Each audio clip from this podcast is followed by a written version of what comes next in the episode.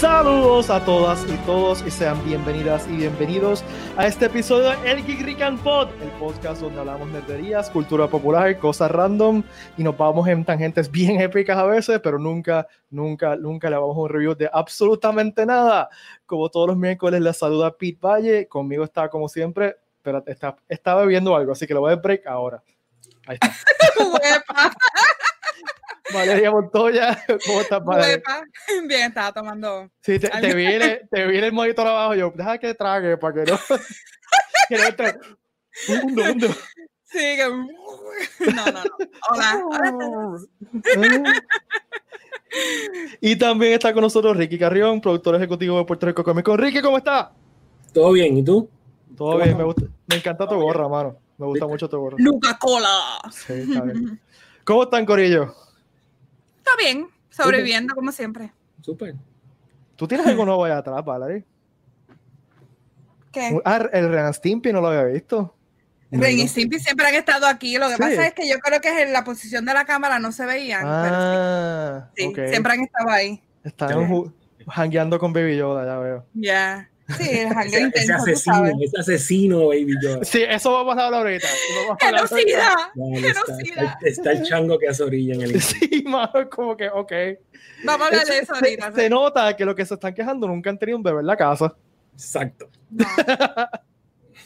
Nosotros que somos padres podemos entender perro. perfectamente bien lo que está pasando. O Yo un perro sí, también. un sí. Un perro, un gato. Sí. Un gato. Sí. Cualquier Nah, pero- mascota realmente. Pero vamos a eso para la sección Después de de la pausa. Después de la pausa. Recuerden que el Geekrican Pod estará traído a ustedes por geekrican.com. Lo primero que tienes que hacer cuando se acabe este episodio es cerrar este, donde esté, sea que estés escuchando este episodio y abrir tu navegador en geekrican.com. Chequeate lo que tenemos para ti. Chequea estas teas que hay para ti en geekrican.com. ¿Viste? Rimó y todo. Sí, impresionante. Ah, sí, ven. De aquí a, a Hollywood. Varios estilos súper cómodos, una calidad épica, en verdad que esta t-shirt tiene una calidad épica, desde gorras, camisas, coleccionables y todo lo que necesitas para enseñar tu Boricua Geek Pride está en guirrican.com. Estas t-shirts están bien chulas, yo tengo un par de ellas eh, y en verdad tú sales por ahí y la gente te mira como que diablo, qué cool. Sí, Mira, mira, mira. Boom. Y son bien cómodas también, va de Sí, la- ma, la son bien cómodas. Sí.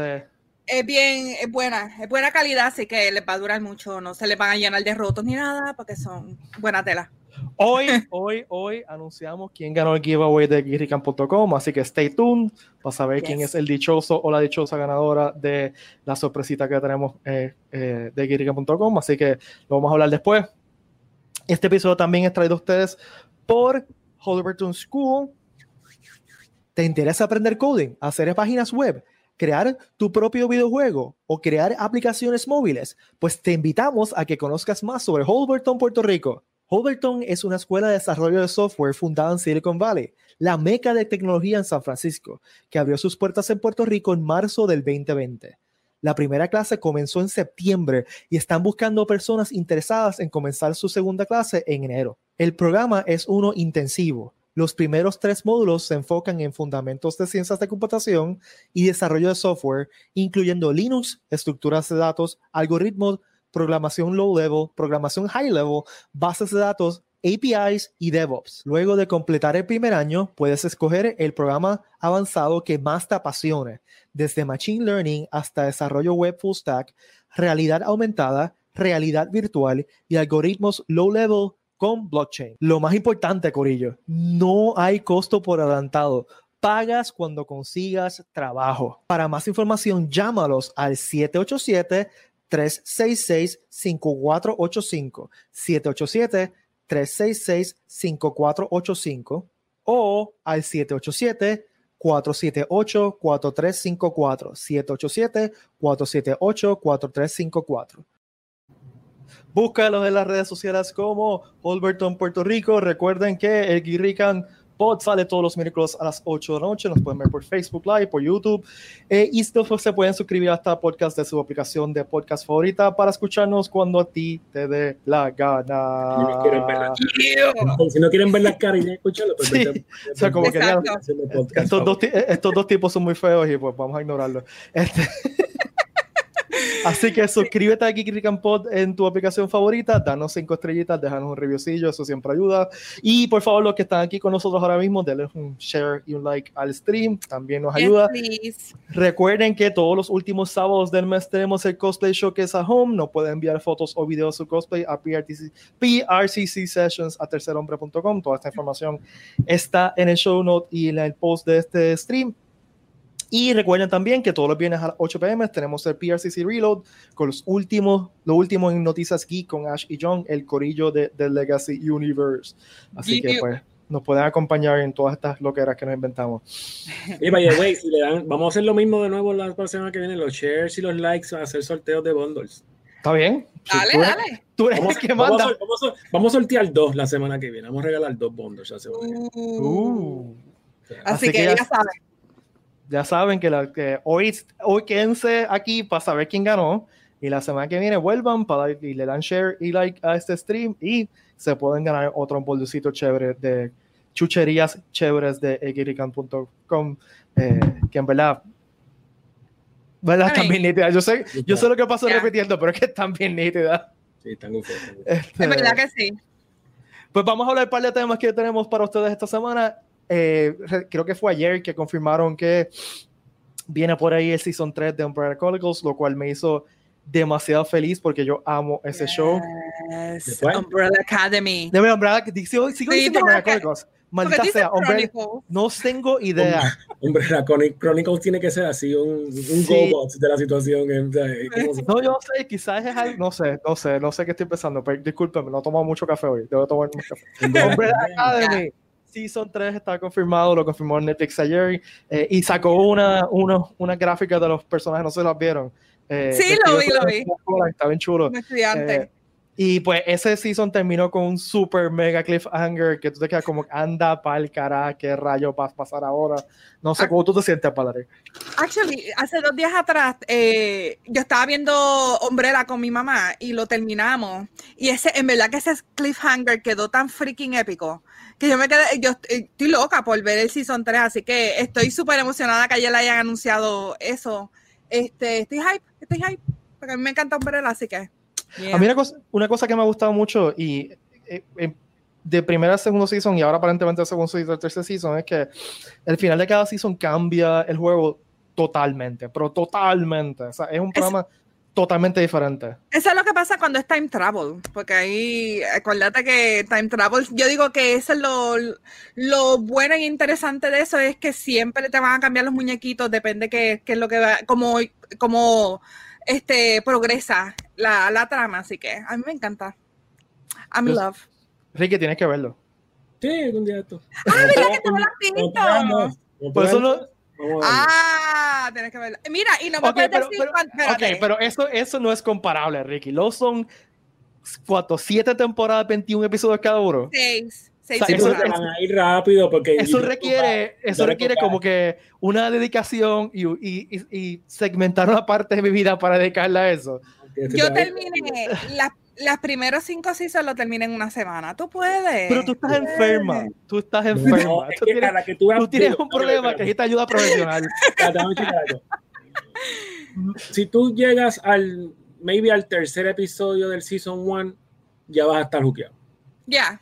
Vas a estar juqueado, vas a, querer, vas a querer ver lo que pasa. Pero yo lo vi, o sea, yo lo vi cómo salió. Yo, yo vi la primera temporada. So, entonces. Pues que después me aburrí. Después de la, primera, la segunda temporada, ese ¿Qué quieres que te diga? O sea, yo no puedo creer que tú hayas terminado la primera temporada, te quedaste en ese cliffhanger y segunda temporada. No, no, seguí, o no, no le seguí o no le presté atención, en verdad no, no sé, no sé qué le fue la el, eh, eh, Todo switchea. O sea, todo cambia hacia otro punto de vista diferente. Ya.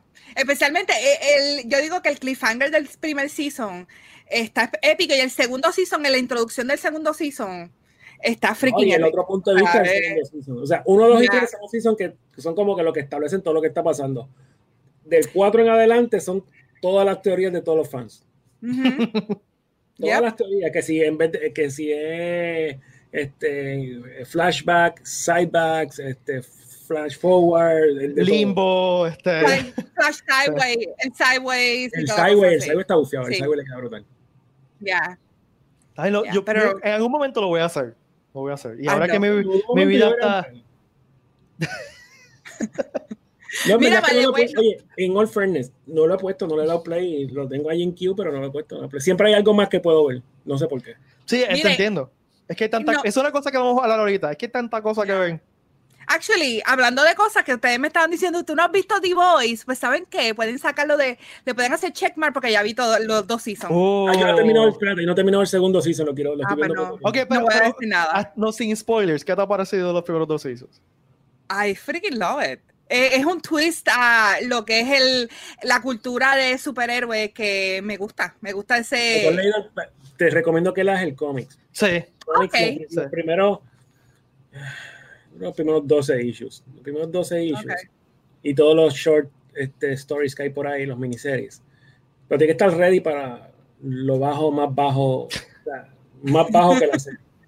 Oh my God. Y créeme que la de, serie. Hay cosas del cómic que yo estoy seguro que no van a poder hacer en la serie. Ok. Yo sé que, o sea, la serie a mí en muchas partes yo hice como que. Oh my God, what the hay, hell. Hay, hay, hay unas escenas en el cómic que tú dices, diablo, esto hay una escena particular del de cómic que no salió en la serie con los bebés. I'm not gonna say anything more. Sí, exacto. Oh y hay un montón más, hay un montón sí. más. Y la de. Pero no, la hablamos después. Cuando yo termine no el season, Sí, tiene, tiene, cuando, termines de, de cuando termines el season, nos sentamos entonces a dialogar sí. sobre, hay, sobre dos escenas, hay, hay, dos escenas que yo creo que de lo que yo he visto sustituyeron dos escenas del cómic por otra cosa bastante similar. Ok. Ay, lo, lo, que más me, me, me trepea de The Voice es que yo sinceramente creo que si los superhéroes fueran en realidad, o sea, fueran reales, así que se fue... comportarían de verdad. Sí. ¿Sabes qué? Yo fíjate, pienso lo eso, mismo. Eso, eh, The Voice yo lo... Eh, no es la primera vez que hacen algo así, porque te acuerdas de, acuérdate de Mystery Man. Claro, sí. sí. El, mm. el, el, superhéroe que era sponsored por todas las marcas. Sí. Es más o menos lo mismo. Captain Amazing, algo que se llamaba. Este, Captain Amazing era así, algo así era. Sí, algo así era. Sí, porque el otro era este. El malo era, ¿cómo se llamaba el, el malo? El, de, el que tenía. Eh, era, era un play con Frankenstein, ¿no? La, la, el nombre. Exacto, era Something Frankenstein. Sí. Casanova Frankenstein. Casanova Frankenstein. Mystery Man está ufio. Pero The Voice sí. es otra cosa. ¿Qué? Yep. Ah, pues nada. eh, entonces, lo otro que, que, me estuvo interesante que anunciaron ayer fue eh, que anunciaron que Matt Mikkelsen va a reemplazar a Johnny Depp como Grindelwald en Fantastic Beasts. Uh -huh. Eso me está interesante por varias razones. Primero que yo no sé cómo ustedes se sienten de Fantastic Beasts 2, pero para mí fue un letdown gigantesco. Eh, Potterhead he, Here, Exacto. Este, a mí, el, la primera película a mí me mató, eh, me encantó completamente, la he visto 20 mil veces porque me encanta cómo desarrollaron la película y me encantó. Segunda película fue un freaking letdown, o sea, completamente, yo estaba completamente aburrida en el cine, estaba como que, what the hell está, está pasando aquí? Fue, fue un arroz con habichuela. Bien, y, bien y, y, además de eso, a mí como, como alguien que ha leído los libros de Harry Potter 10 mil uh -huh. veces, no eh, me, me, me, rompió, me, me, me, chavó cómo rompieron la, la, lógica interna. No son los libros, estoy hablando de la lógica interna que mi, las mismas películas han estado establecidas y la misma película anterior había establecido. Dale las gracias a J.K. Rowling, que es la que escribe los libretos también de esas películas. Bueno, lo que, que... Es que está, escribiéndolo, está escribiendo directo para cine, ya no está haciendo un libro. Yeah. Yeah. Sí, sí, pero, pero. Yo creo que pero, es el ah, problema mayor. Sea, es pero, la discrepancia, que eh, la... hay muchas cosas en, en, los libros que salen que ella decidió emitirlas, omitirlas y decirles para pa la porra, eso no existe. Que ya no son, pues, ya no son canon, ahora son legends. Exacto, mano. A mí que... todavía me saca que freaking McGonagall esté en esa película cuando ella no estaba viva para ese entonces, ella nació eh, mucho después. Por eso, mi, mi, problema no es que hay que discrepancia con el libro. O sea, yo entiendo que son dos universos aparte. Es que hay discrepancia con las mismas películas. Es el mismo universo Pero que no, supone que. Es, no son dos universos aparte porque es el mismo. Por universo, eso, eso que digo. Cronológicamente, no es un multiverso como Spider-Man. Exacto, o sea, que... y, y, hay discrepancia con el mismo universo. O sea, como rayos Dumbledore cuando sale en, en las películas joven no es Jude Law. Y no es que no sean actores que ni se, ni se parece a la caracterización. eso, también pasó con The Hobbit. O sea, son dos actores diferentes que hicieron de Bilbo, pero como quiera. No, que no tiene sentido. sí, sí, sí, no tiene sentido de que en la película de Harry Potter tú ves a Dumbledore joven y tú lo ves bien balbu, bien. Y, acá es como que. 20 años de diferencia entre, una, entre, entre Jude Law y Michael Gambon Howard. Sí, no, y acá es como que Jude Law y como que... Y, no, y, no, es como Obi-Wan que estuvo en Tatooine y envejeció 60 años por el sol de Tatooine. Y que el casting fue bueno, y que el casting fue bastante decente. No, sí, sí, sí. sí, el casting de Obi-Wan fue bastante decente. Sí, sí. O sea, y, y podemos tener una conversación del casting de Obi-Wan y mi amor por... por Ewan McGregor. Después de la pausa. Por, por McGregor, pero Ewan McGregor, unas cosas chulas que hizo fue que integró muchas de las, de las expresiones faciales y los manerismos de Alec Guinness cuando hacía su Obi-Wan. O sea que su Obi-Wan era plausiblemente una versión joven de Alec Guinness. Sí. Eh, y pues, Yo pues eso es otra discusión. lo que le da la gana con, con Dumbledore. Pero, fuera de eso, y fuera de, de, ese arroz con, con todo lo que quieres echar allí, eh, yo siempre tuve problemas con el casting de Johnny Depp como Grindelwald. Y te voy a decir por qué porque a mí Johnny Depp, no es que me disguste, a mí Johnny Depp me, me, trepea, pero Johnny Depp siempre es Johnny Depp. Ya. Pero es como Robert De Niro, que ellos actúan porque son ellos, o sea, eh, ellos ya, no, ya están en un nivel que ellos no actúan characters. Ellos son ellos. menos, ellos son menos Pirates of the Caribbean, of course, pero los demás es... E, ellos ya son un personaje y en, ellos mismos, su propia persona, y se, o sea, no, Dale, vale, discúlpame. Es que, es que yo digo, Johnny Depp se quedó en Jack Sparrow y de Jack Sparrow lo que ha hecho es que ha modificado un poquito de cositas y pues lo modifica para otros personajes, pero él se quedó en ese mundo. Actually, se quedó en el mundo de Tim Burton también, que es como... es, el mismo universo, el multiverse de, de Johnny Depp está exagerado. Este, a mí, en verdad, en Grindelwald no me molestó tanto. Yo sé que a mucha gente le molestó que, que, lo hayan puesto a él y toda la cosa. Y ahora es la misma gente que está peleando porque lo sacaron, que es, es algo ilógico. Pero, of course. es una cuestión generacional. Sí, yo tengo, yo tengo mi, eh, ¿cómo te digo? Tengo mi love and hate, porque en verdad, la, si van a coger a Matt como, como Grindelwald, en verdad en mi cabeza yo lo veo perfectamente bien como un Grindelwald y yo creo que sería freaking epic. Pero al mismo tiempo, la, la razón por qué sacaron a Johnny Depp, pues eso es lo que molesta. Por lo menos a mí me molesta que lo hayan sacado de esa forma por algo que, pues, algo, una controversia personal que no lo tenían que meter con el área profesional, pero that's my, my point, pero ya. Y mucha gente está peleando por eso, así que. Pero es que mucha, mucha gente pelea por estupidez siempre. Sí, también mucha gente pelea por muchas tonterías, pero, pero en este caso, I, don't know, es, algo, un tema bastante sensitivo que, que, es bien complicado también. Todavía se está trabajando el, el corte, o sea que ya. Yo creo que, que todo el mundo lo sabe, pero. A manera de actuación, es verdad, el tipo se quedó como que stock en, en, un, en un, formato de actuación. este, y, y, yo creo que hay actores que llegan a un nivel tan grande que si tú haces el casting de estos actores, hay veces que, que ellos opacan los personajes que hacen. Ajá. Por eso es que una cosa cool que hizo el Marvel Cinematic Universe fue que trajo gente relativamente nueva, menos Robert Downey gente relativamente nueva a hacer los personajes Cuestión de que el personaje creciera con ellos. No que llegara un Tom Cruise y se adueñara de Iron Man, no que llegaran, ¿sabes? Sí. A-listers bien brutal. Y ellos se convirtieron en A-lister interpretando esos personajes. Y, y, la franquicia de Potter también ha hecho eso históricamente. Ha, cogido actores que son tremendos actores, pero son, no son A-listers, no son household names. Sí, eh, Piensen en, en, Gary Oldman. Gary Oldman es uno de los mejores actores actuando ahora mismo. Y lo cogieron y, y tú ves a, tú ves a Gary Oldman actuando en Harry Potter y tú estás viendo a Sirius Black. Tú bueno, también Gary Oldman es un freaking camaleón. O sea, Gary Oldman no importa lo que haga, tú te olvidas de que. Este, Esa es la cosa, mano. Johnny Depp y, Gary Oldman, los dos son camaleones en de que se, se disfrazan y no tienen miedo en cambiar su cara y toda la cosa. Pero Gary Oldman sabe cómo, cómo hacerlo efectivamente. Johnny Depp hace buen papel muchas veces, ha hecho buenas cosas, pero otras veces ha sido como que un hit and miss. Este, y again se quedó en el Burton era y pues no ha, no evolucionado ahí, pero, pero sí, este, yo veo a Oldman y es, Sirius Black, no veo más nadie ahí. Pero no solamente, o sea, yo sé que Gary porque es uno de los mejores ejemplos, pero piensan todos los demás. O sea, eh, eh, eh, cuando hicieron. Él era Bohan Carter. Exacto, cuando, cuando hicieron las películas de Harry Potter, básicamente dijeron que vamos a coger los mejores actores actuando ahora mismo en Gran Bretaña, no importa dónde venga, y vamos a tirarlos ahí, este, y, y que, que, que, ninguno era, o sea, yo estoy tratando de pensar quién era así una superestrella, ninguno era una superestrella. Eh, bueno, que tú digas que este tipo está brutal, que está en otro nivel.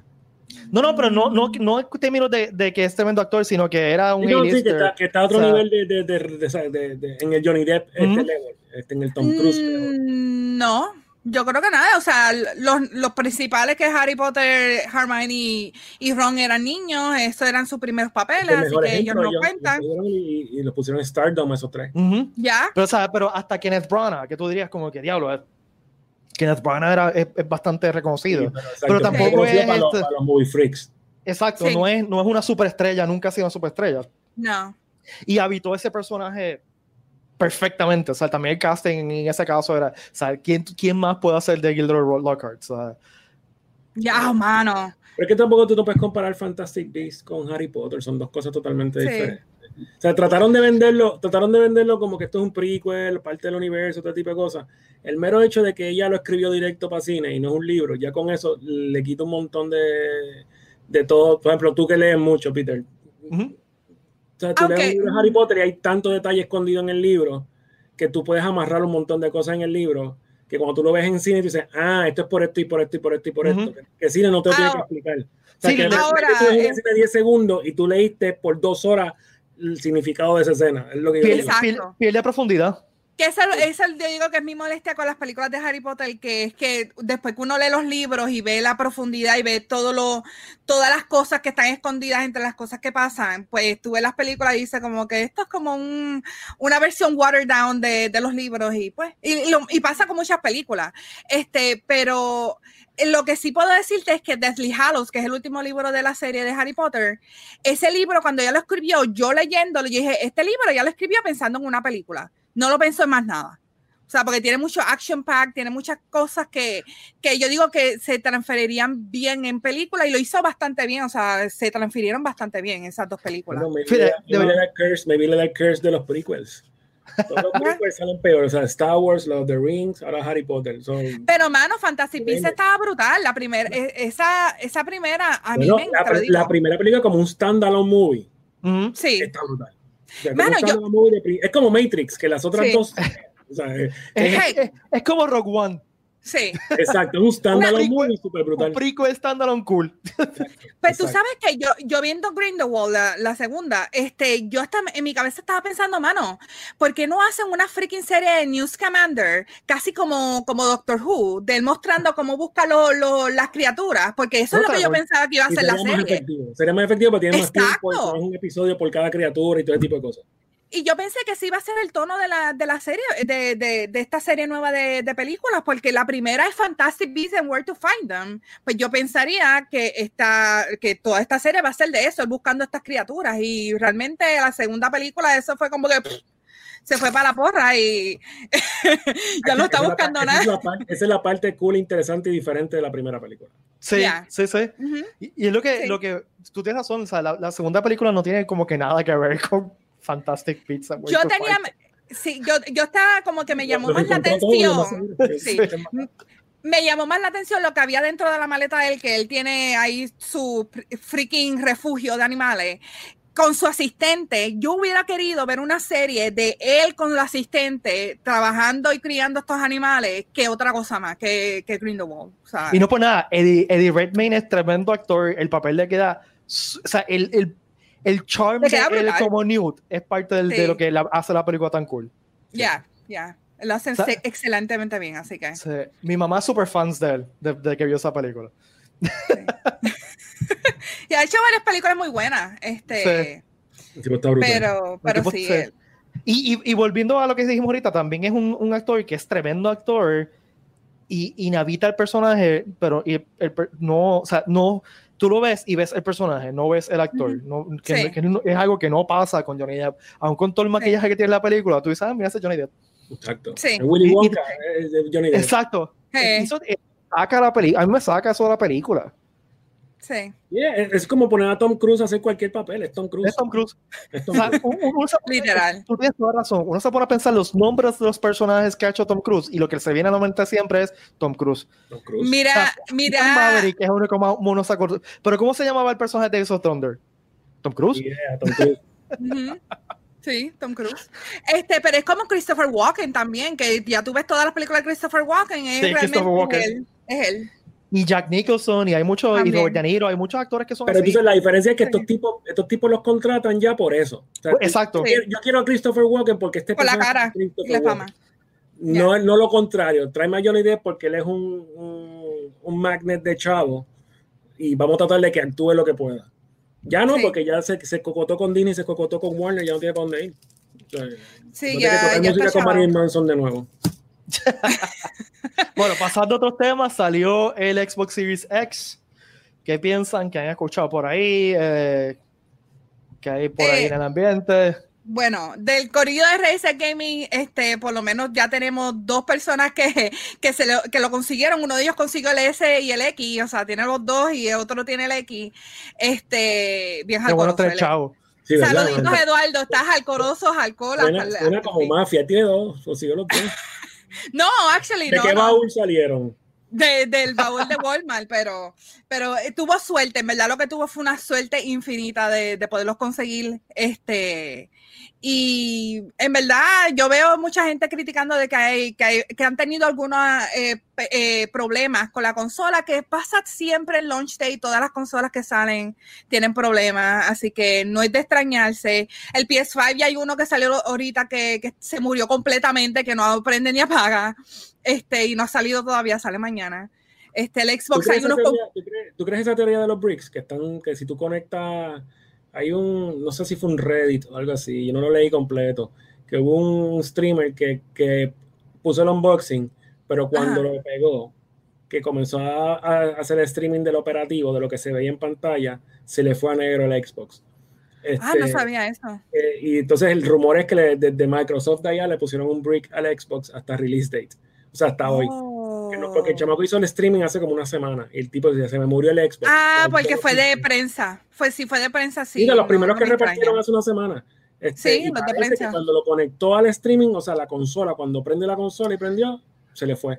Yo no sé, eso suena medio fishy. Ese es porque- medio conspiracy Ya. theory. Sí, sea, porque para que una compañía Sí. va a briquear, o sea, para que salga, mira, se briqueó uno de tus productos antes del launch, y más Xbox que es- siempre tengo la fama de, de que las consolas se, echaban, se- exacto. Hace el, el. Red Ring of Death, este, pero, pero eso sí, vi dos videos ya he visto de, de consolas de Xbox que salen con humo arriba.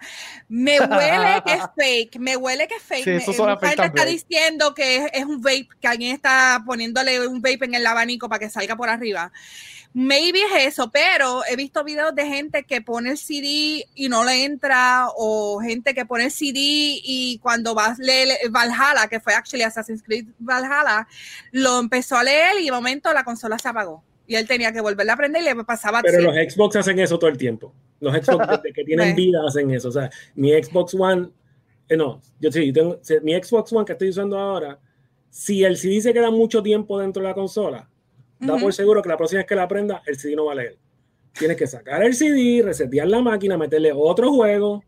Pero esos son, pro- esos son problemas que, que lo tenían que haber resuelto, ¿me entiendes? Si era un problema que ya te- lo tenían en la consola pasada, en esta tenían que haberlo arreglado. Sí, no, porque acuérdate que si ellos van a impulsar el download, que le sale más barato que fa- fabricar un download que fabricar un hard copy. Y no le importa Sí. que se dañe el CD, yo creo que le importa es que el disco duro recoja bastante información. Sí, pero... El lo- momento. Ya ellos, ya ellos lanzaron una, la consola sin, y PlayStation viene por ahí sin, sin, sin el CD. Ajá. No dudes que la sexta generación se es- vaya el es- 100% sin, sin lector. O sea, que se vaya 100% online. Están haciendo el switch con esta máquina. Vamos a ver qué pasa en la próxima generación. yo, lo, Yo, yo lo quisiera que lo hicieran porque yo soy física, a mí me gusta Sí, la, y- y la- todavía- tener el CD. y todavía hay mucho, yo creo que todavía hay demasiado mucho mercado de gente que, que realmente te- bajar cosas online se le hace Sí, difícil. pero te lo pueden vender al revés. Te pueden vender la consola básica. Y tú quieres, vas, vas a comprar CD, pues aquí está como el Sega CD, ¿te acuerdas? Que tú solo instalabas encima el Sega. O sea, ah, bueno, eso es una opción, sí. que sea al Sí, sí. revés, que, que, que, que no sea que es estándar en la consola, sino si tú Que quieres es un add-on. Si exacto, si tú quieres el old school approach de CD, pues aquí está la, el aparatito que es un USB, se lo pone y ahí lees todos los CD que tú quieras. también, una opción sería que se movieran a vender, o sea, si vas a vender juegos físicos, que los vendas en algo como un USB stick. Sí, pero hay algo ahí también de, la, de las licencias. Hay una cuestión de las licencias de los aparatos y todo tipo de cosas, como pasó con los, con los, con los cassettes de Nintendo y los discos y el Blu-ray. O sea, si tú vas a venderle en un, en un Blu-ray, ya sí. sí, sí, pero, pero por eso digo, por eso Nintendo se fue a cartucho. Crear un sistema universal, crear un sistema universal de, de, de, hardware que entre todo ahí. Eso estaría brutal. Porque, o sea, tú, tú, te pones a pensar, la, la, penetración de broadband hasta en Estados Unidos no es 100%. O sea, que si tú te vas totalmente online, vas a perder un, buen chunk del mercado. Eh, porque hay gente que simplemente no, no tiene la, internet para bajar un juego. Y para cómo los juegos cada vez están más grandes. Sí. Tú sabes, bajar un juego de 20 gigas en una conexión Trilly aquí, hasta aquí en Puerto Rico, la mayoría de gente lo que tiene son 30 megas, tú sabes. No, pero ya tú tienes que empezar a, a, bajarlo, por ejemplo, por eso es que te dan el, digo, antes no pasaba, pero eso es que te dan el download una semana antes. Tienes que tú le des download y lo estés poniendo por la noche y el día del, del release ya está 100% download del juego. El, pero, es la única razón again, yo, yo, siempre lo veo de que, por ejemplo, si Xbox o, o, PlayStation deciden, ¿saben qué? Vamos a matar el cloud, no vamos a tener más cloud. Todos esos juegos que tenían ahí, si se te daña la consola, se te echaba el juego. Que, ¿me entiendes? No es como si tú ahora mismo yo quiero jugar Mario Brothers en el Nintendo, yo pues pongo el cartucho, lo soplo, lo pongo, le doy play y lo juego, ¿me entiendes? Eso es playability por muchos años, muchos años después, ¿me entiendes? Ese juego tiene 35 años. Si, si tú tienes un juego digital y por alguna razón pierdes la, la cuenta de, de, de o sea, del juego, o sea, si perdiste tu PlayStation Network, este username y password, te quedaste sin el juego o si se te daña la consola, te quedaste sin el juego y perdiste los chavos que gastaste en eso. Por eso es que a mí me gusta físico, porque si me, le pasa algo a mi consola, si le pasa algo a mi cuenta, olvídate. Pongo CD y lo vuelvo a jugar y ya, whatever. Este, no sé. Eh, por eso yo irme digital completamente no, no me llama mucho la atención. Yo, yo no lo compré. Yo no lo compré, yo no compré ninguna de las dos en este, en este. Tú decías, ah, diablo, mano, tú que te crees el más nerd y ahora no tienes tu consola. No la compré. No la compré. ¿Sabes? Porque rápido viene y dice, ah, no, mano, tú, tú, tan bocón que es, tan bocón. No, la compré por la razón de que, uno, sé que va a salir una con mejor disco duro. Sí. Va a salir una con mucho más memoria. Sé que siempre las, máquinas que salen en el primer, la primer round, hay un, hay un por ciento grande de que van a salir, salir defectuosos. 95% siempre se pasa algo. Hay un montón de máquinas que sean defectuosas, entonces tú hacer el claim es un problema. Y tercero, meterse, o sea, lo que era antes las filas de los carros, ahora es online. ¿Viste el desastre que pasó aquí en Puerto Rico para tratar de conseguir el Wave de Antiel? Sí, el de... Fue un revolú que, hasta, hasta empezaron las tiraderas y, y, las amenazas online por Twitter y todo tipo de cosas. O sea, que las redes sociales se calentaron porque no consiguieron la consola. Pero eso siempre pasa, eso siempre... yo voy a esperar, yo voy a esperar por lo menos hasta después de Navidad con calma, sin prisa, cuando haya más títulos porque comprar una consola para tres títulos, apagar la consola y regresar para el PS4 a jugar todos tus juegos o para el Xbox One a jugar todos tus juegos tampoco era. Es, Eso que pasa a mí, yo todavía tengo tantas cosas que, que, no he jugado todavía en mi maldito PlayStation 4. que para qué rayos puedo comprarme PlayStation 5 si... Ahora mismo siguen anunciando juegos para el PS4 que dices, ya lo, va a estar el Mass Effect, que lo anunciaron. yes.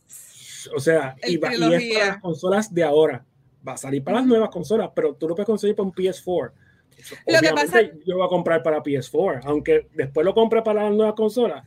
Pero si, yo, si mi consola que está conectada en mi casa ahora mismo un PS4, en lo que llega la otra, yo, olvídate de eso, yo lo compro PS4 y sigo jugando con él to be fair, este, casi todos los juegos de, por lo menos ahora mismo, este, del PlayStation van a ser backwards compatible, o sea que va a funcionar entre las dos, no me importa whatever. Este, actually, yo, eh, de los juegos que salen en launch day para el PlayStation, uno de ellos, Sackboy Adventures, que el Collector's Edition de Sackboy viene solamente para PlayStation 4. Así que yo lo quería porque tiene un peluche y tiene un montón de cosas y esta que está aquí le encanta Little Big Planet, así que lo compré, pero tuvo que ser para el PS4, pero dice que es PS5 compatible, o sea que cuando me lleguen las dos cosas que me llegarán al mismo tiempo, este lo puedo jugar en el PS5. Este... fíjate, si tú ves ahora que la compatibilidad en estas dos consolas, ellos como que fueron más, más suavecitos, más blanditos, como si vamos a decir, porque saben, saben que el upgrade no es tan grande entre una y la otra, más bien, más bien de afuera. Exacto. Y no, y no solo... velocidad es el upgrade gigante. y, y, ellos saben que las consolas anteriores, Xbox One y PS4, son súper vigentes todavía. Y hay gente que va a seguir metiéndole esas consolas. Ahora mismo Yori se va a comprar las dos mías para meterle más juegos. O sea, yo la voy a estar usando. Y, y, no solamente eso, eh, esta generación de ahora, o sea, el PlayStation 4, eh, la generación de PlayStation 4, que es generación 8, ¿no? 8.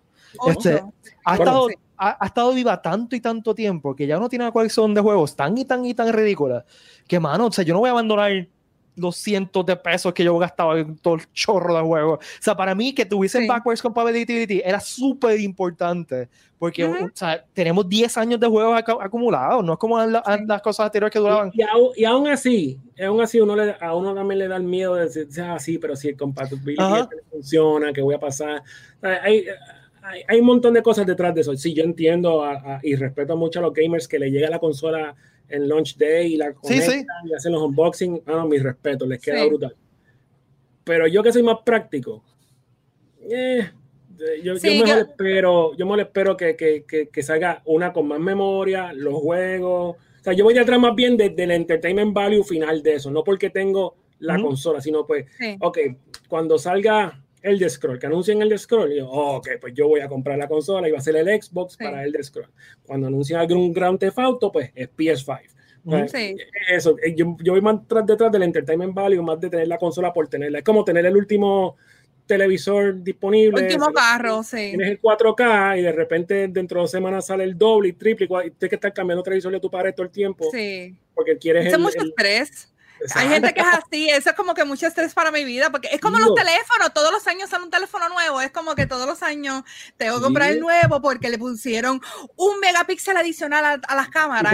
Ahora tiene diferente. 45 cámaras en vez de 44. Sí, es como que sí. ya. Pero no. pensar, digo, hay gente sí. que hay gente que sí, que obviamente yo digo, perfecto, felicidades, lo compraste, gente que son streamers, coleccionistas también. Gente sí. que, que, que, le gusta de verdad eso, gente que, que realmente nota la diferencia cuando lo probé y de, ah, mira, la gráfica cambió aquí el otro lado. Pero vemos es... otros que, aunque jugamos todos los juegos y estamos metidos 30 horas en las consolas toda la semana, maybe para otros secundarios, el power y, y la gráfica y eso, más allá del entertainment value. Y, yeah. y, todavía las dos consolas, o sea, lo que es PS4 y, y, y Xbox One, son sumamente vigentes. Uh -huh. o sea, el lanzamiento de ahora en noviembre, eh, o sea, que ha quedado brutal porque es como ellos, las dos marcas dicen que nunca se esperaban que hubiese sido tan abrumador. Uh -huh el, la, la, venta de ambas consolas. Obviamente hay una ¿Ya? pandemia. Sí, la gente está en la casa y no tiene nada que, mejor que hacer. Pero yo creo que yo creo que Nintendo ya dejó dicho que los gamers compran, no importa qué, porque sí. mira, Animal Crossing está, le, le, le ha roto tantos récords que en menos de un año ya es el segundo juego más vendido de Nintendo. O sea, es una cosa exagerada. La consola, el, pero el, que el Switch ha vendido más que PlayStation 4 ya. Se le sí. Y más que el Nintendo, que el primer Nintendo. Sí, pero también es que el Switch, tanto el Switch como el Crossing son perfectos para la pandemia. Eso lo habíamos hablado sí. anteriormente. O sea, son juegos uh -huh. para pandemia, punto. Yeah. Este, pero mire, que ellos tengo... demostraron que, que, me entienden, aunque haya pandemia, que hay gente que perdió sus trabajos y todo eso, la gente necesita entretenimiento y van claro. a comprar lo que sea. Y más es los gamers. Consola, es una consola de 400 y pico de 500 pesos. O sea, 500 sí. dólares. ya con, el, con los taxes. federal, pero vamos a comprar el, vamos a comprar el Xbox. O sea, eso sí, hay que hablar porque o sea, es un gasto heavy son 540, yo creo que es con el IBU. Este, ya son, son, son casi 550 pesos. ¿Ya? un carro. Sí. ¿Ya? Un carro caro. Y, exacto, no estamos hablando. Eso es un mortgage. No estamos hablando de un sí. carro chiquito, estamos hablando de un sedán. Eso es un mortgage de, de, un, de un apartamento. Eso es un mortgage de un apartamento, una casa, sí. Sí. Sí. Mira, te, tengo una, una estadística aquí que quería, siguiendo lo que estamos hablando, en los failure rates de las generaciones de, de, de la, las consolas principales de cada generación en Generation 7, los failure rates del Wii, yo no, no, veía, o sea, no sabía que era tan alto el, el Wii, de 3 a 6.8% del failure rate. Es un oh, wow. Ya, eso es un montón, pero oh, escúchate uh -huh. las demás.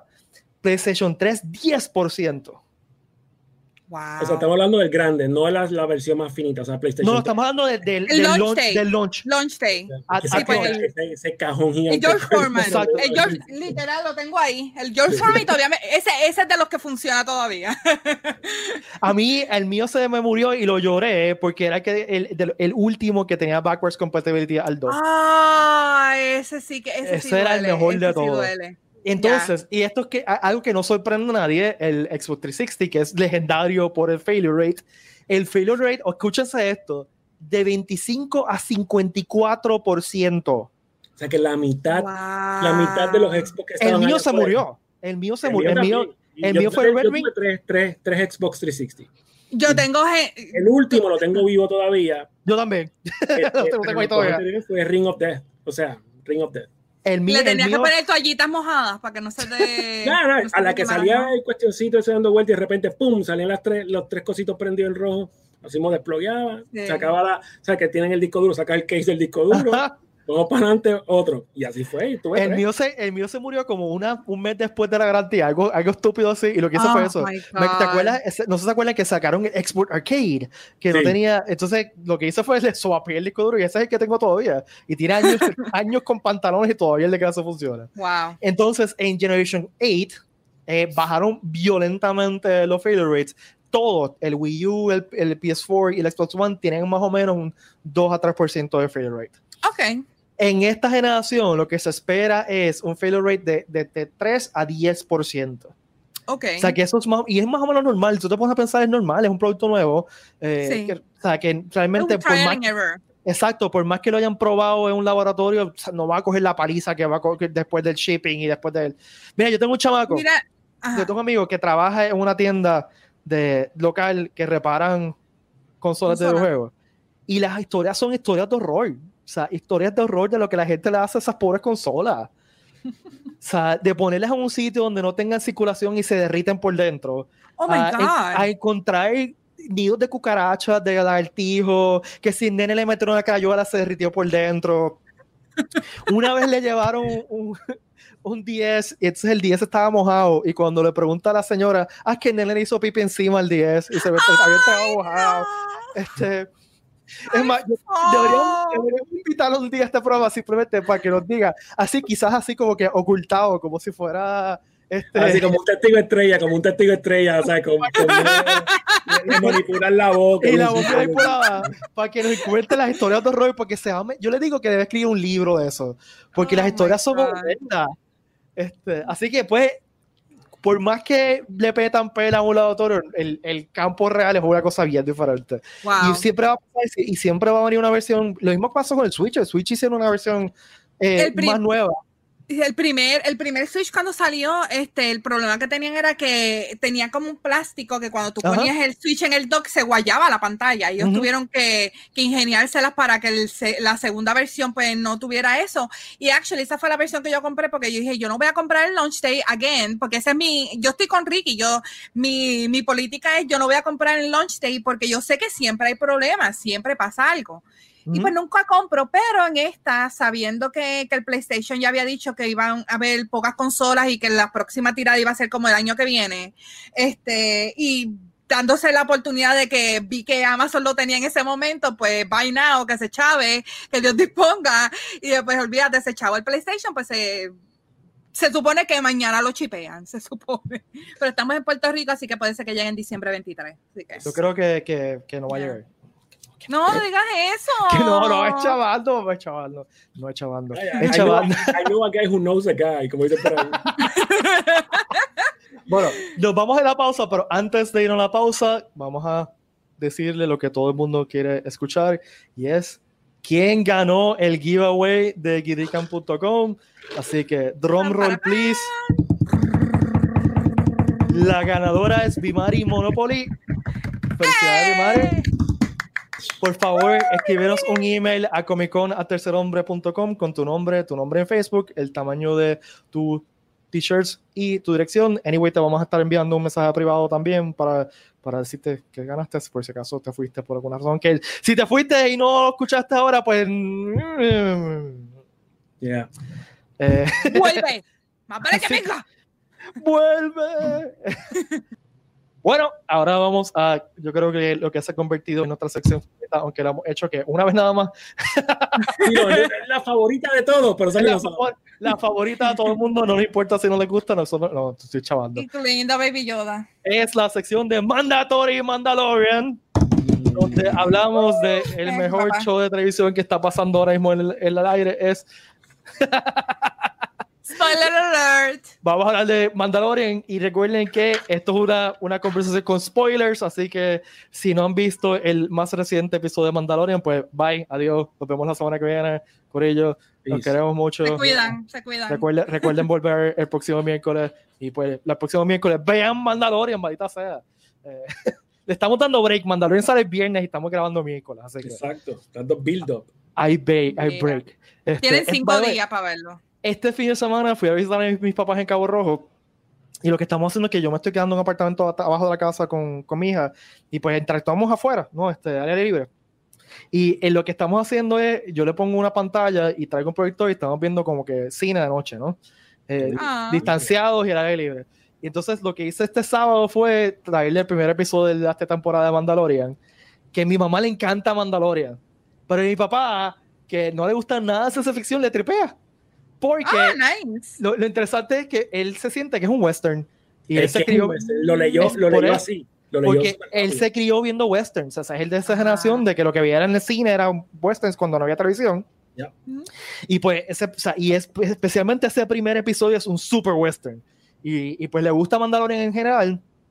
Pero ese episodio, primer episodio le gustó muchísimo.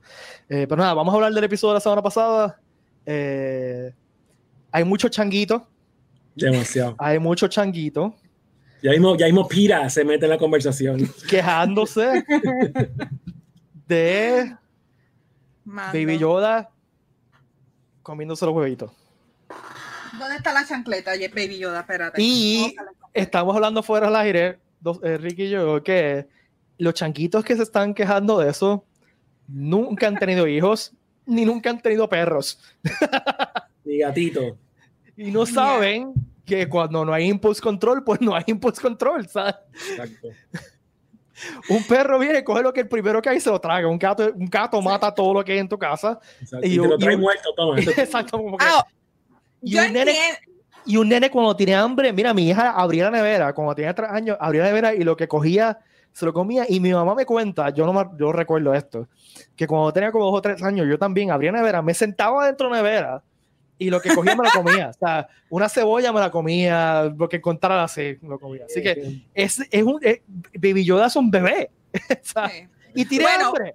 Un bebé manganzón de 50 años. Está bien, pero es un bebé. en su raza es un bebé. Claro. Sí, en su raza. Ahora, yo entiendo la, el outrage, porque la, historia es que esta zapa está tratando de, de, de sobrevivir la zapa esta. El coquí gigante. El coquí gigante está tratando de, de, seguir su raza, ¿me entiendes? Y tiene estos bebés que es lo único que ella tiene, su única salvación. Y que venga este hijo de la gran y se los quiera comer, pues eso molesta, ¿me entiendes? Yo sé que lo pusieron, el último, la, la, el último que se come el huevito al final es como que más comedic value, que más de nada, pero a mí y mi madre, nosotras la vimos el, el, sábado, y mami estaba, pero ¿por qué? Dios mío, no puede ser, pero también, Yo tenía pena por la zapa también. Es, culpa de la, de la coquiesa, porque si era tan importante, ¿por qué los deja tirados? No los de pero yo creo que al final ella está así. No, pero eso fue al final. eso fue al final. Si, fuera, si eso fueran mis huevitos que tengo que salvar a mi raza, yo estaría con ellos así todo el tiempo. Exacto, estaría con la mochila todo el tiempo. Ella está confiando en Mando, de que Mando es un hombre de palabra y que iba a hacer lo debido. En una galaxia que esté barata. Sí, ¿no? Y, y, y, está, hay un bebé también que nuevamente ella no sabe que los bebés no tienen ningún tipo de control. Ahora tú no. Y después, si tú vas al otro lado de la historia, las teorías que están saliendo por ahí, que no, no se los comió, lo está cuidando, los está protegiendo. Ah, sí, que, que va, de, va a... Lo, va a devolver ya protegido. ¿Cómo? Los únicos sobrevivientes, porque los que ella tenía se murieron todos. O sea, esa teoría está como que en otro nivel.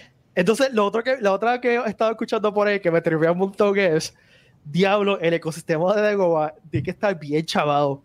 Porque ahí vivió Yoda todo este tiempo. y si Yoda es como vivió Yoda, que se come todo lo que encuentra ese ecosistema de ego alrededor de la casita de Yoda tiene que estar totalmente devastado. Bueno, no hay animales, tú lo ves en la película, pero sí es verdad.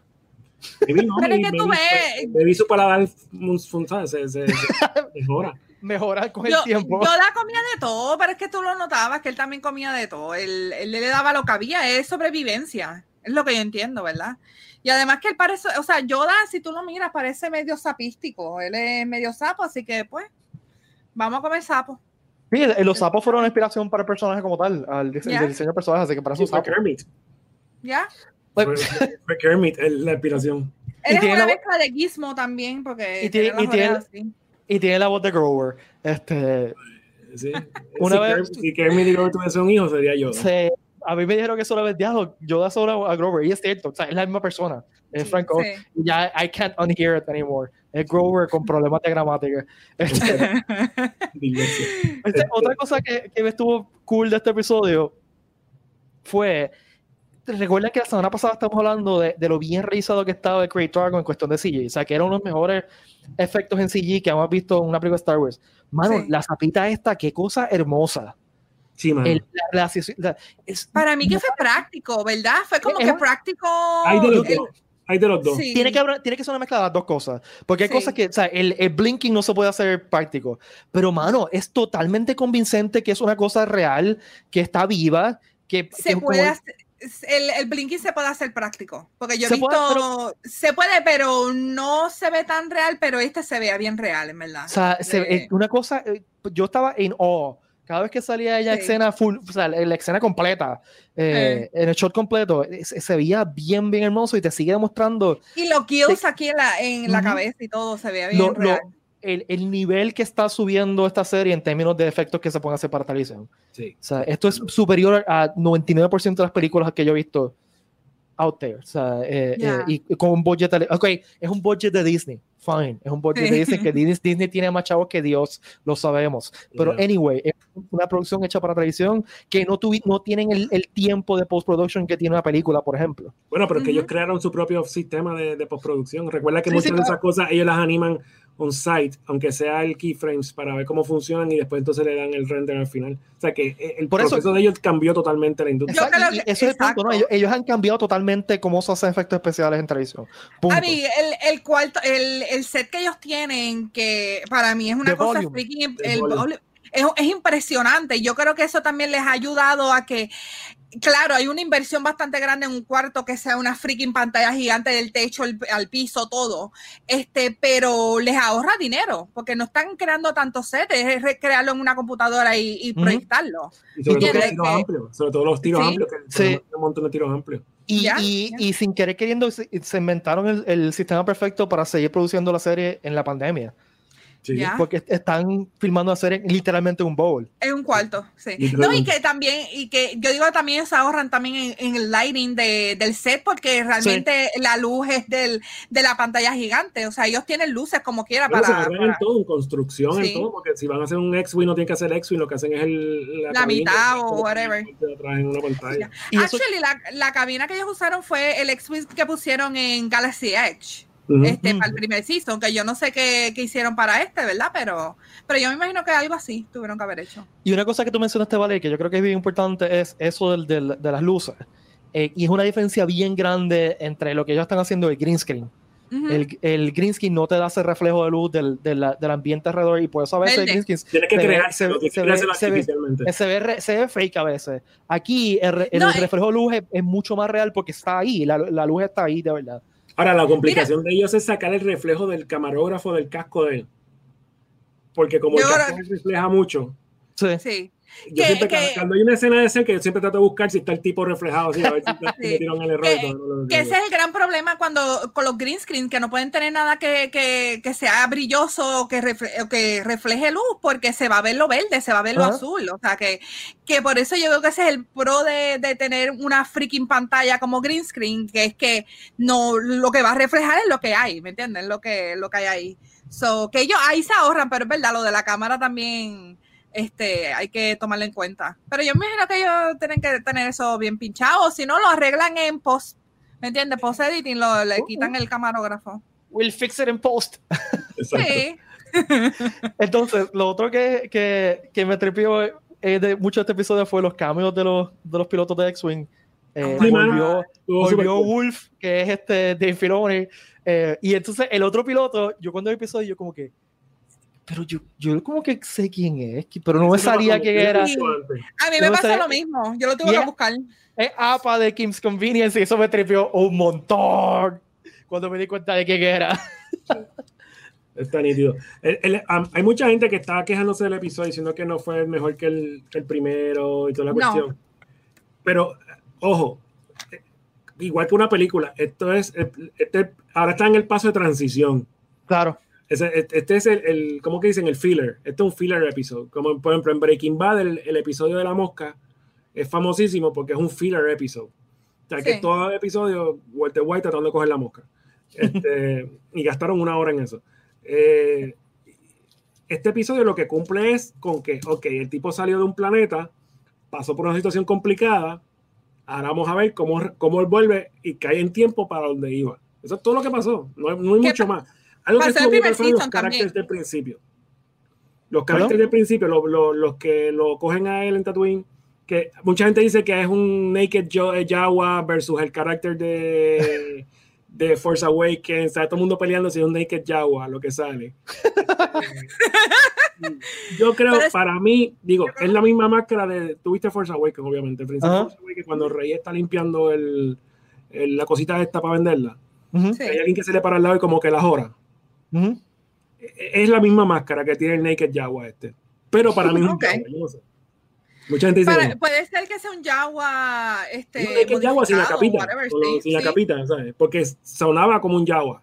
Sobre todo cuando muere. Cuando muere suena como un Jawa. en verdad yo me, me di una pavera. Porque yo me lo esperaba, yo decía, ok, le está dando el, el cohete, el rocket, yo creo que algo va a pasarle. Pues lo puede este controlar desde acá. El episodio tiene un montón de callbacks, un montón de, de películas de Star Wars. El callback, no tanto como el primero, como el primer episodio ese sí tiene 20 mil cosas, pero... Por ejemplo, aquí el, uno de los callbacks que estuvo bufiado fue el del speeder bike, que automáticamente cuando él acelera es el mismo sonido de Endor.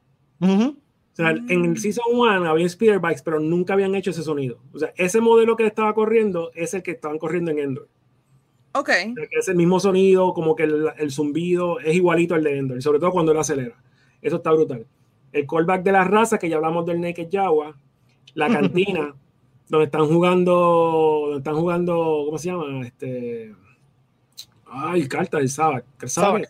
Sí. Ese es o either donde Han le metió el tiro a Grido o donde Obi-Wan negocia con Han Solo. Uno de los dos es uno de los dos sitios. Sí. Yo, creo que donde Han, yo creo que donde Han le metió el tiro a Grido. Creo. Mm, yo, yo, creo que es el, donde estaba Han Solo. Otro eh, callback es la negociación de Han Solo del de Millennium Falcon de llevar gente y todo tipo de cosas, que es la misma negociación de llevar un pasajero non grato. No, no questions asked. Exacto. E-, eso fue un callback súper brutal.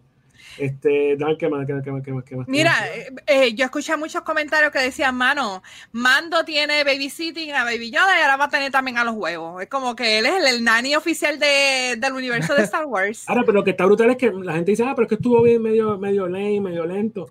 Pero lo que te está demostrando es que el tipo va a todas contarle conseguir a otro Mandalorian. A mí, en vez, a mí, yo tengo, eh, estoy soso con el episodio porque en una parte me gustó, tiene cosas, está, está cool, pero sí es un filler, pero estuvo bastante entretenido, tiene sus action packs y toda la cosa, pero no sé, no, no me mató, no fue un episodio como el primero que me mató, que yo estaba como que, yeah. No, no, es un mega episodio, pero por ejemplo, eh, una cosa que estuvo brutal es cuando salen los X-Wing por primera vez. ¿Qué te establece eso? Te establece que todavía la galaxia está upside down y está todavía este en transición. En New Republic está todavía claiming areas. O sea, están todavía buscando, no, si esto es No Republic, No Republic, eso está bien brutal. Este el, el hecho cuando los dos X-Wing abren en, en Sí, que dice como que oh, estuvo brutal cuando, cuando, abren attack position. Entonces, otra otra otra que, que están por ahí par de par de changuitos diciendo es la cuestión esta del May the Force be with you que él dice en la conversación.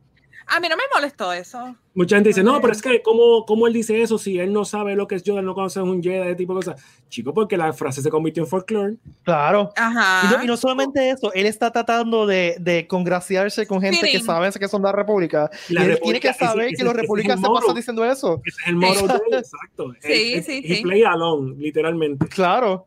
Mira, estoy viendo aquí el, el, shot eh, y estoy casi seguro que el booth es el booth de donde negocian con Obi-Wan porque es un booth como que adentro. Exacto. Este, así que yo creo que tú que tienes razón en eso.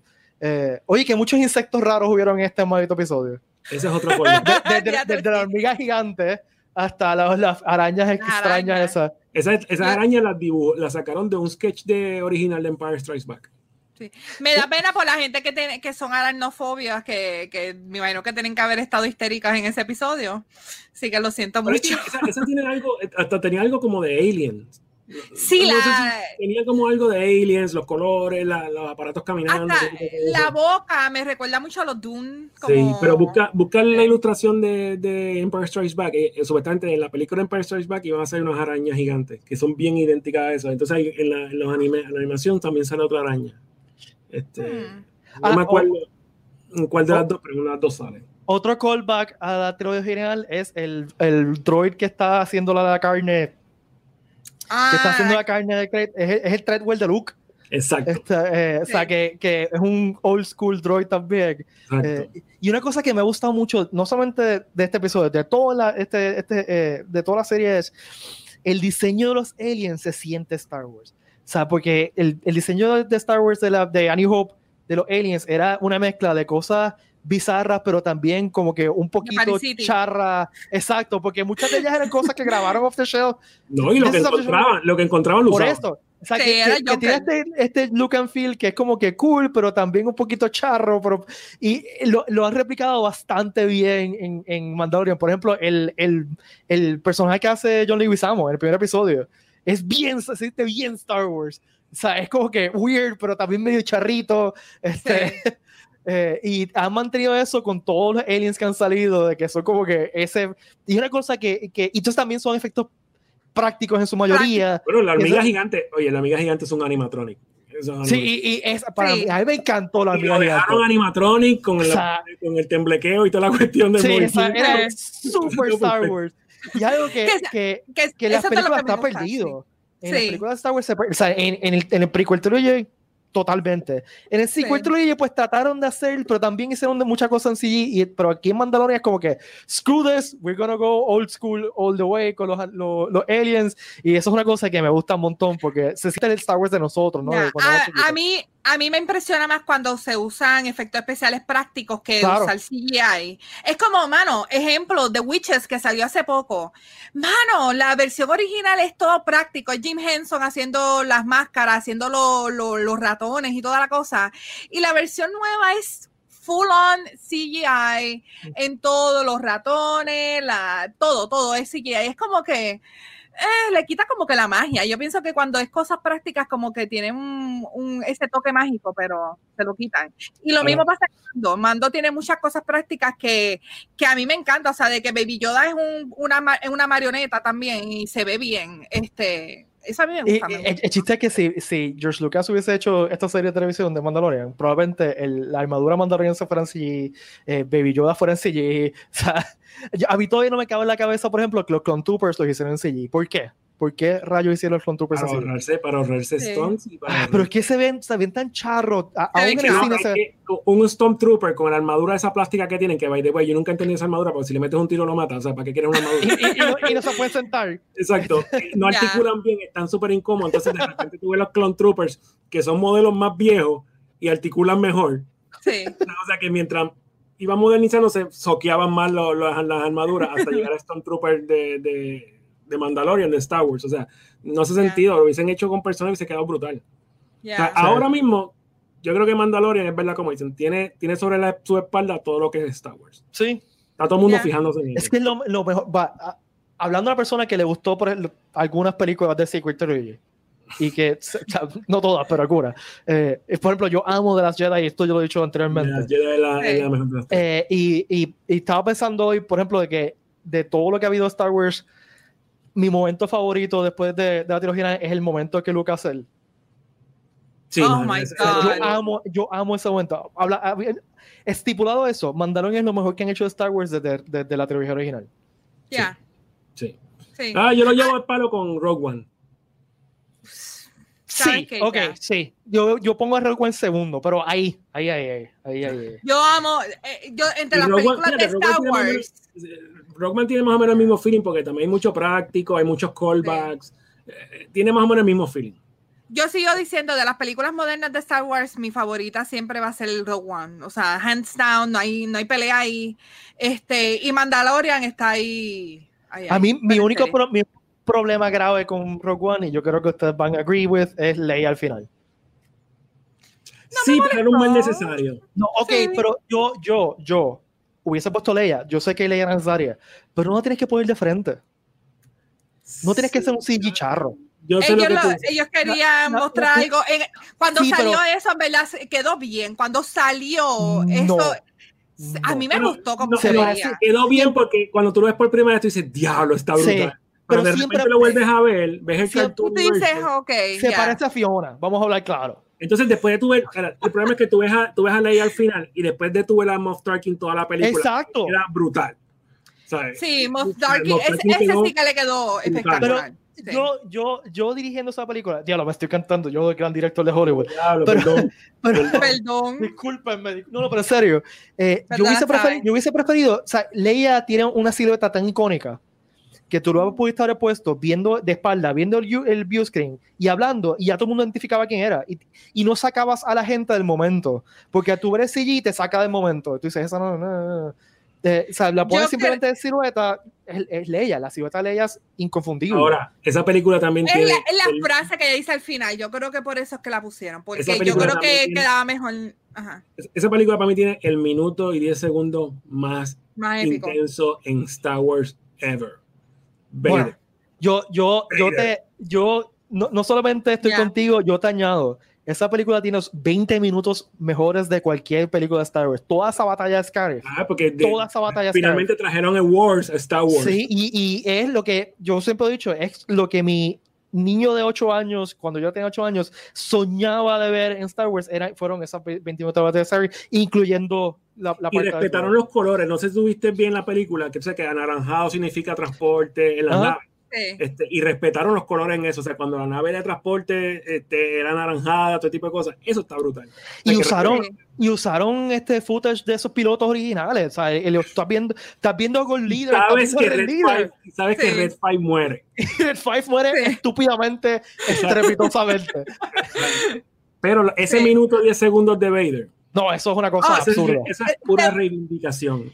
yo, siempre lo digo, yo lloré en esa escena. Solamente cuando yo vi eso, a mí, cuando yo vi el lightsaber prendiéndose, yo empecé a llorar como una sangana. Y, no y le, devolvieron la garra a Vader.